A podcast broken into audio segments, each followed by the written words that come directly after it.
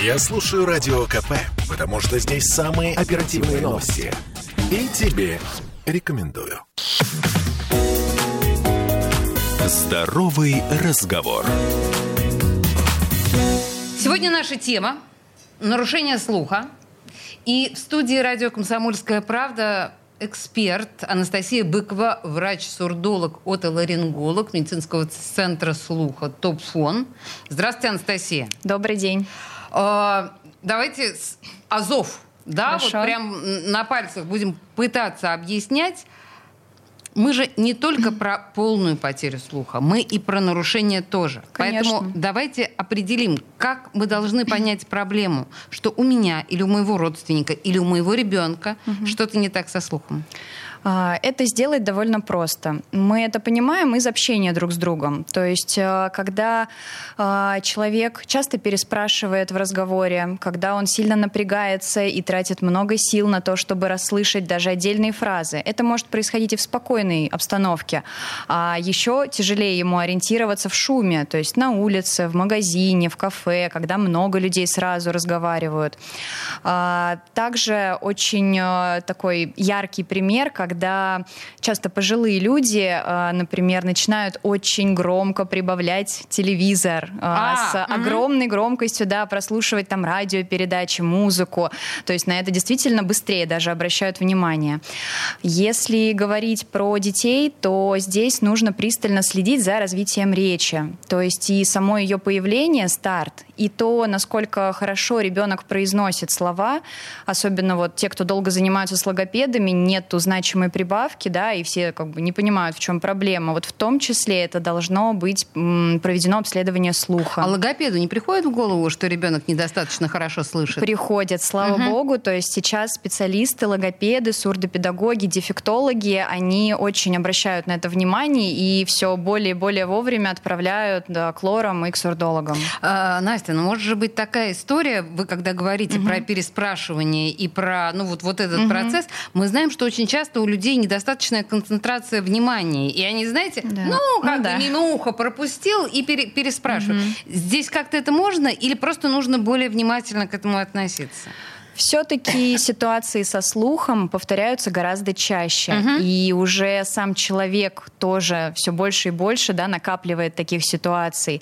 Это нельзя списать только на невнимательность. Да, такое бывает чаще у детей, но взрослые, они уже настораживаются. К сожалению, кто-то откладывает до последнего, когда уже прям совсем плохо становится. Так делать не надо. Ни так в а коем что? случае. Хорошо. Ну вот мы, мы поняли, что, предположим, хотя тоже, мне кажется, не каждый человек, а, особенно взрослый, в этом признается, что у него проблемы со слухом. Что я? Да я Ну, молодая, красивая. Какие у меня там проблемы со слухом? Вы о чем? Да. Не каждый сразу признает эту проблему, но окей, предположим, договорились и признал. Что мы делаем дальше? Какой шаг? А, В дальнейшем необходима проверка слуха у специалистов. Вот А, к какому врачу идти? Да, а, тут такой э, важный момент, что в основном про лор врачей все знают, да, про сурдологов до сих пор не все. Хотя, казалось бы, ну, в крупном городе, как Петербурге, таких специалистов хватает. У нас есть, знаете, очень знакомое нам слово сурдопереводчик. А, да, это совсем другое, это не медицинский специалист. Конечно, Вот. тот, который вот так руками Э, говорит. Да, хотя, конечно, навык жестовой речи, он очень полезный, и даже в нашей работе иногда помогает. Есть такие э, профессионалы. Но вернемся к вопросу о том, что сурдология как специальность, да, она достаточно молодая. Она появилась только вот в 90-е годы, но, тем не менее, она очень хорошо в темпе развивается. А Сейчас а, чаще всего люди с нарушением слуха попадают первоначально к лор-врачу. А, То есть э, э, кабинеты лор-врачей, к сожалению, не всегда оснащены достаточно для четкой проверки слуха. То есть э, мы слышим от пациентов такую фразу, что «ну, был я у лора», э, пошептал с разного расстояния, ну, вот непонятно что, отпустил, сказал, у вас в ухе все прекрасно. А, Да, То есть этого недостаточно пошептать? Я была уверена, Нет. что тут с этой стороны, с этой стороны. Нет, нет, абсолютно недостаточно. То есть а, в дальнейшем а, человек все равно окончательно должен дойти до сурдолога. Это, по сути, тот же самый лор-врач, но он прицельно да, владеет а, современными методами обследования слуха. То есть у него, помимо того же исследования шепотной речью, да, есть еще современные приборы, которые объективно дают информацию, да, что случилось со слухом. Это специалист, который и диагностирует, и может полечить, и в дальнейшем использовать реабилитацию практически в течение всей жизни. Простите, я должна уточнить. Угу. А что это за приборы? Ну, как это выглядит? Это мне что-то угу. в ухо засовывают? Что это такое? А, есть различные приборы, да. Чаще всего они имеют э, или наушники, вот примерно как на вас сейчас. Да? Да. Так. Э, такие используются для аудиометрии. Есть э, маленькие наушники, которые похожи на вот внутриканальные вакуумные, которые мы используем для прослушивания музыки. То есть это все не больно? А, нет, абсолютно. В основном все процедуры проверки, они безболезненные, они достаточно короткие короткие по времени, и ну, никаких противопоказаний вот таких серьезных нет абсолютно никому. То есть врач-сурдолог таким образом на, э, на машине, да, не за счет субъективного восприятия, а за счет механизма, ну, в смысле, а, да, э электроники, он может сказать, сколько, э, какой процент нарушения, да, да. в чем, да? Главная машина, конечно, все равно это в голове у доктора, потому что э, проанализировать, собрать все данные, то есть и послушать человека, да, потому что важны именно его жалобы, что случилось, там заложило в ухе, резко пропал слух, либо шум какой-то появился, звон, которого никогда не было, вот, а может быть там действительно есть и какая-то вот органическая проблема, то есть еще и полечить нужно до максимально подробной повторной проверки слуха. А есть ли такое, ну, рекомендация, что ли, врачей? Может быть, нужны какие-то регулярные проверки слуха, mm. а, особенно взрослым людям, mm-hmm. особенно mm-hmm. в определенном возрасте. Знаете, как к зубному и гинекологу мы ходим регулярно. Да.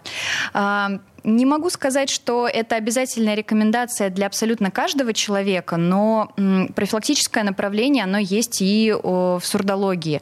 То есть здесь мы скорее скажем о том, если вообще когда-то у человека случались заболевания ушные, да, например. Ну, типа либо, атита, да? Ну, да, атиты чаще всего это острые хронические атиты, либо это могут быть серьезные черепно-мозговые травмы, которые в том числе, да, сказали, э, оказали влияние на слух. Таким людям обязательно обязательно, то есть там прописывается практически график, угу. как часто они должны наблюдаться, это минимум раз в год, а на начальных этапах еще чаще.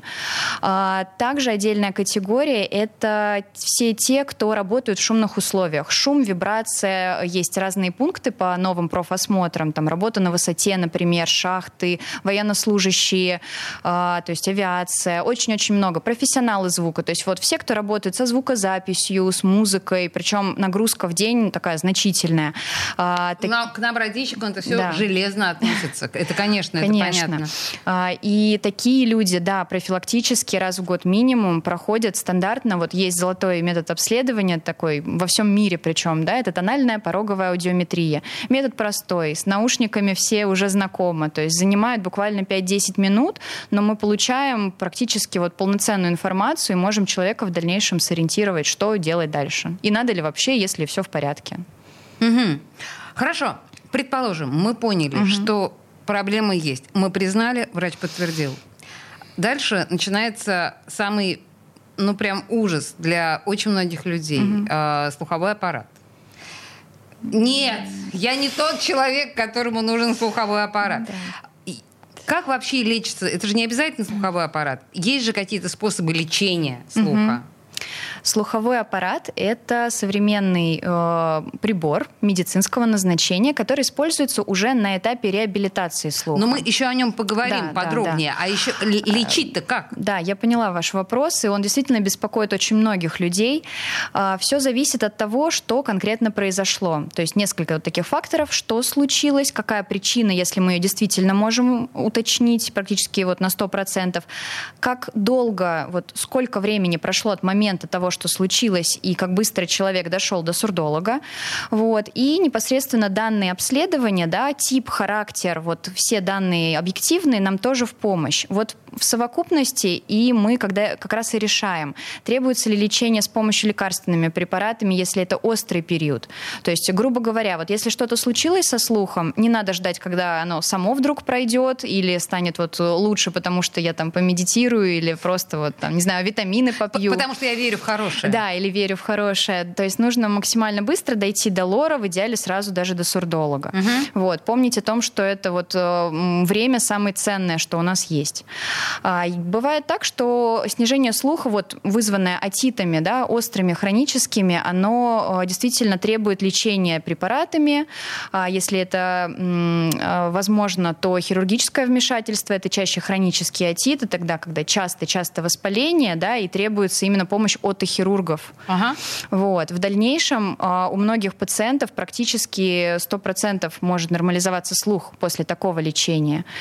А, либо же, если бывают тоже такие краткосрочные нарушения после перелетов или погружения на глубину, да, когда тоже требуется больше именно манипуляций, процедур вот, амбулаторно.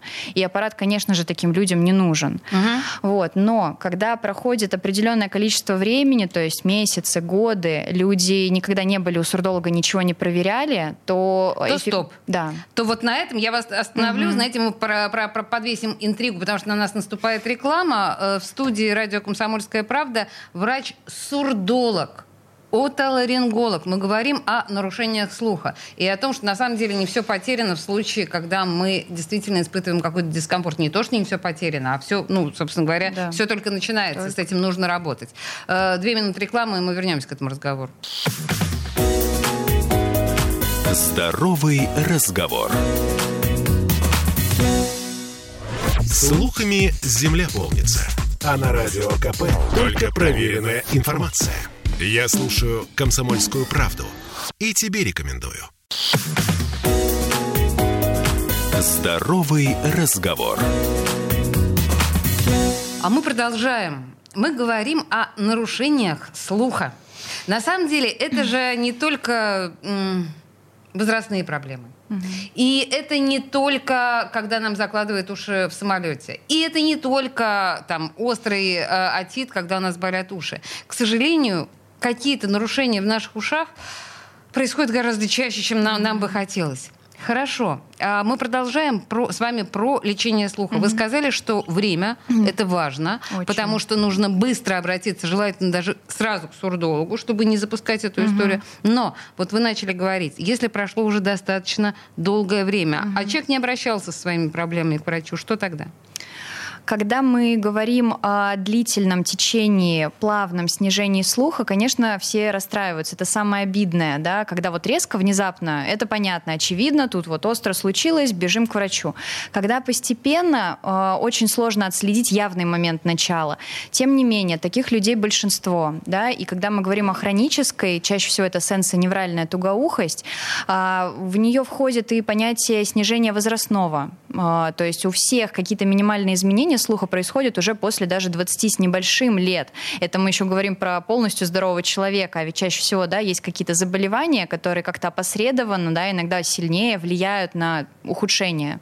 Все Я... более быстрое. Вы извините, насчет, начиная с 20 лет. Мне все время морочат голову, ну, очевидно, я слушаю вас сейчас, понимаю, что не морочат голову, а это, в общем, вполне правда, а, что буквально там, начиная с 20 лет, вот высокие звуки да. мы все меньше и меньше начинаем да, слушать. Да, да. И можно определить наш возраст по той высоте, высоте звука, который мы способны уловить. Так да, условно говоря, да, есть действительно кривые, которые То отражают. Да.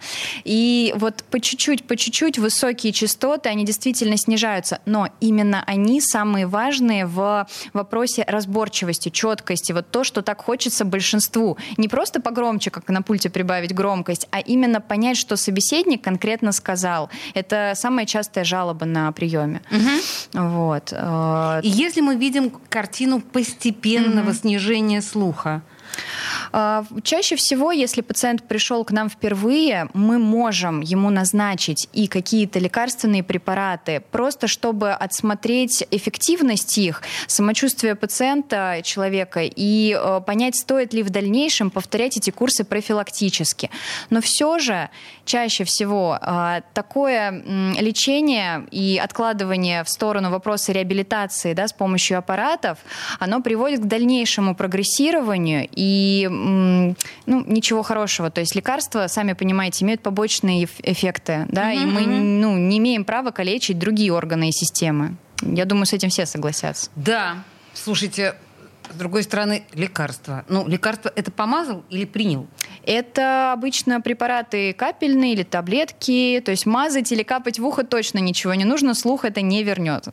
Так, хорошо. Примерно понимаем, как идет процесс лечения. Угу. А, если слуховой аппарат все же необходим, Мгм. во-первых, насколько он вреден для уха? А, Вот это самый такой прям частый миф. Я же А, могу что-то, я не знаю, там барабанные перепонки себе повредить Нет. слуховым аппаратом. Нет, ни в коем случае. Я вас троллю, А, конечно, но да. А, Значит, рассказываю. Слуховые аппараты а, есть разных конфигураций по строению. Да? Есть модели, которые а, прячутся за ухо в складку, и есть те, которые мы а, вносим в наш слуховой канал. Опять же, даже в слуховом канале есть супер маленькие, есть те, которые немножко выступают и чуть-чуть видны. До барабанной перепонки они точно никак не доходят, потому что на этапе их изготовления самого аппарата, либо слепка к аппарату, мы все равно ограничиваем, защищаем барабанную перепонку, поэтому повредить ну никак нельзя.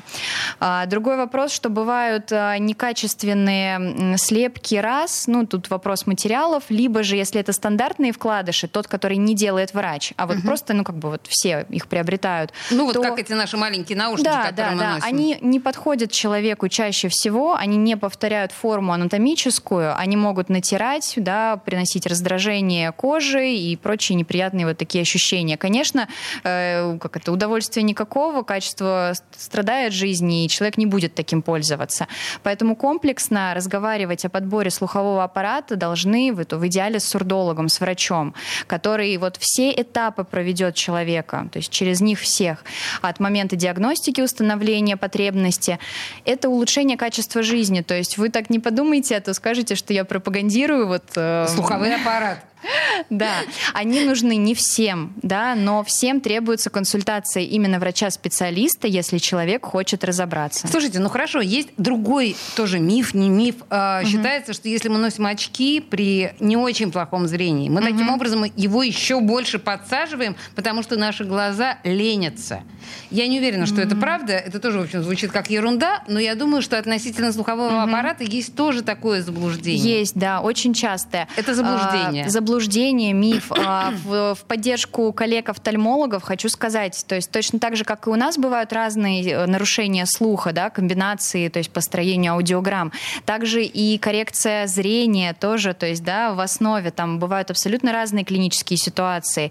И обработка, что визуальной информации, что слуховой, в ча- э, в конечном итоге это наш мозг, слуховая кора, зрительная. Если он недополучает информацию, если приходит она искажен- в искаженном виде, плюс еще человек сам стрессует, да, нервничает, он не услышал, что ему говорят окружающие, это все замыкает порочный круг и ухудшает еще дальше состояние. А, Поэтому аппарат выступает в роли тренажера. То есть если раньше самые первые модели, которые вообще появились в мире, действительно, а, они... То есть он даже еще и тренирует. Конечно, да. Вот раньше они не калибровались, сейчас каждый аппарат вот программируется через компьютер по данным как раз той самой аудиограммы. И если, например, в какой-то зоне у человека норма, она вообще не вовлекается, мы на нее не воздействуем. А вот там, где требуется коррекция по громкости, по четкости, да, дополнительные функции, вот именно там аппараты работают. Ну, смотрите, какая умная машина получается. Да. А, наверное, это очень дорого. А, ну, закономерный вопрос. А, Благодаря различным федеральным местным программам а, при определенном снижении слуха люди могут получить аппараты льготно. Как показывает практика, не всегда те аппараты, которые получает человек, соответствуют его реальной потребности да, и реально улучшают качество жизни. Поэтому все центры слухопротезирования, которые предлагают свои услуги и реализацию аппаратов, на самом деле это прекрасная возможность помочь своим близким и себе самому, если вот нужно.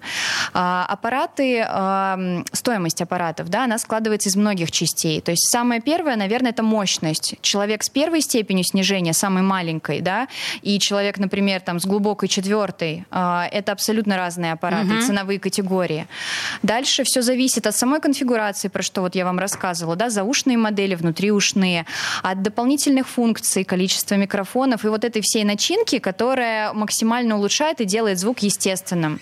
А, Как говорят мои коллеги, самый лучший аппарат вот тот, который на вас, и вы про него забываете и практически не ощущаете его. И все-таки, и все-таки я вынуждена уточнить. Цена вопроса, вилка, от до, ну вот чтобы представлять себе, миллион, А, сто тысяч, как? Поняла. А, те аппараты, про которые я так подробно рассказывала, именно программируемые через компьютер индивидуально под каждого человека, а, будут э, в нижнем своем диапазоне ограничиваться 20, ну, 28, 28-29. Это нижняя. Понятно. Да. Верхнего предела практически Нет. не существует, да, потому что многие компании, особенно, ну, мы говорим про иностранных, да, они, конечно, делают космические модели, и там уже вопросы и эстетики, и функции контроля через смартфон. Ну вот, кстати, да, приобретая смартфон, мы тратим, по сути, те же самые деньги. Да, мы гораздо больше да, тратим, да. приобретая и, смартфон. И, да, и согласитесь, что это ведь не на один день. То есть э, техникой мы пользуемся, бывают многие годы, если с ней а хорошо... А долго они работают? Да. А их легко сломать? Вот они вообще не... Они просты, но, впрочем, у меня был, вы наверняка помните, был неслышащий человек, который полчаса со мной разговаривал в эфире, он как раз с телефона управлял Вы своим... про него рассказывали. Да, да, да. да. А, угу. Сложно? Это, ну хорошо, ему-то не сложно, он, угу. а детям, старикам? А, сам аппарат изначально настраивает врач, да, сурдолог, сурдоакустик в центре. А, полностью рассказывает человеку все основные ключевые моменты по уходу, эксплуатации. Сейчас на современных моделях достаточно просто закрыть батарейный отсек, да, поставить аппарат, там, повесить на ухо или внутрь. А, и если мы говорим про заушные модели, то на корпусе есть буквально там э, пара кнопочек переключения, да, погромче, потише, но это, скажем так, быстрая настройка, которую сам человек может сделать. А вот именно тонко все нюансы, да, да, проверив слух, это уже делает врач по компьютеру. То есть на самом деле часть вопросов снимается благодаря доктору на приеме, и человеку не нужно мучиться. А очень хрупкая штука, быстро ломается. А, как и с любой техникой, нужно относиться бережно. Но вот вы сказали про детей, а, есть специальные функции, которые не позволяют деткам, например, открыть батарейный отсек и случайно, например, проглотить батарейку. Это очень важно. Многих это важно, Да, многих родителей это беспокоит. Опять же, а, есть тоже такая хорошая функция для детей очень часто мы ее используем сразу в компьютере, в настройках убираем возможность регулирования кнопками. То есть они как бы есть, ребенок может нажать, но ничего не произойдет. То есть все сохранится, и он будет слышать полноценно. Ну, в общем, техника на грани фантастики, да. насколько я понимаю, и нарушение слуха сегодня это действительно не такая катастрофическая да. проблема, как принято у нас считать. В студии радио «Комсомольская правда» была Анастасия Быкова, врач-сурдолог, отоларинголог медицинского центра слуха «Топфон». Спасибо большое, Анастасия. Спасибо вам огромное. Здоровый разговор.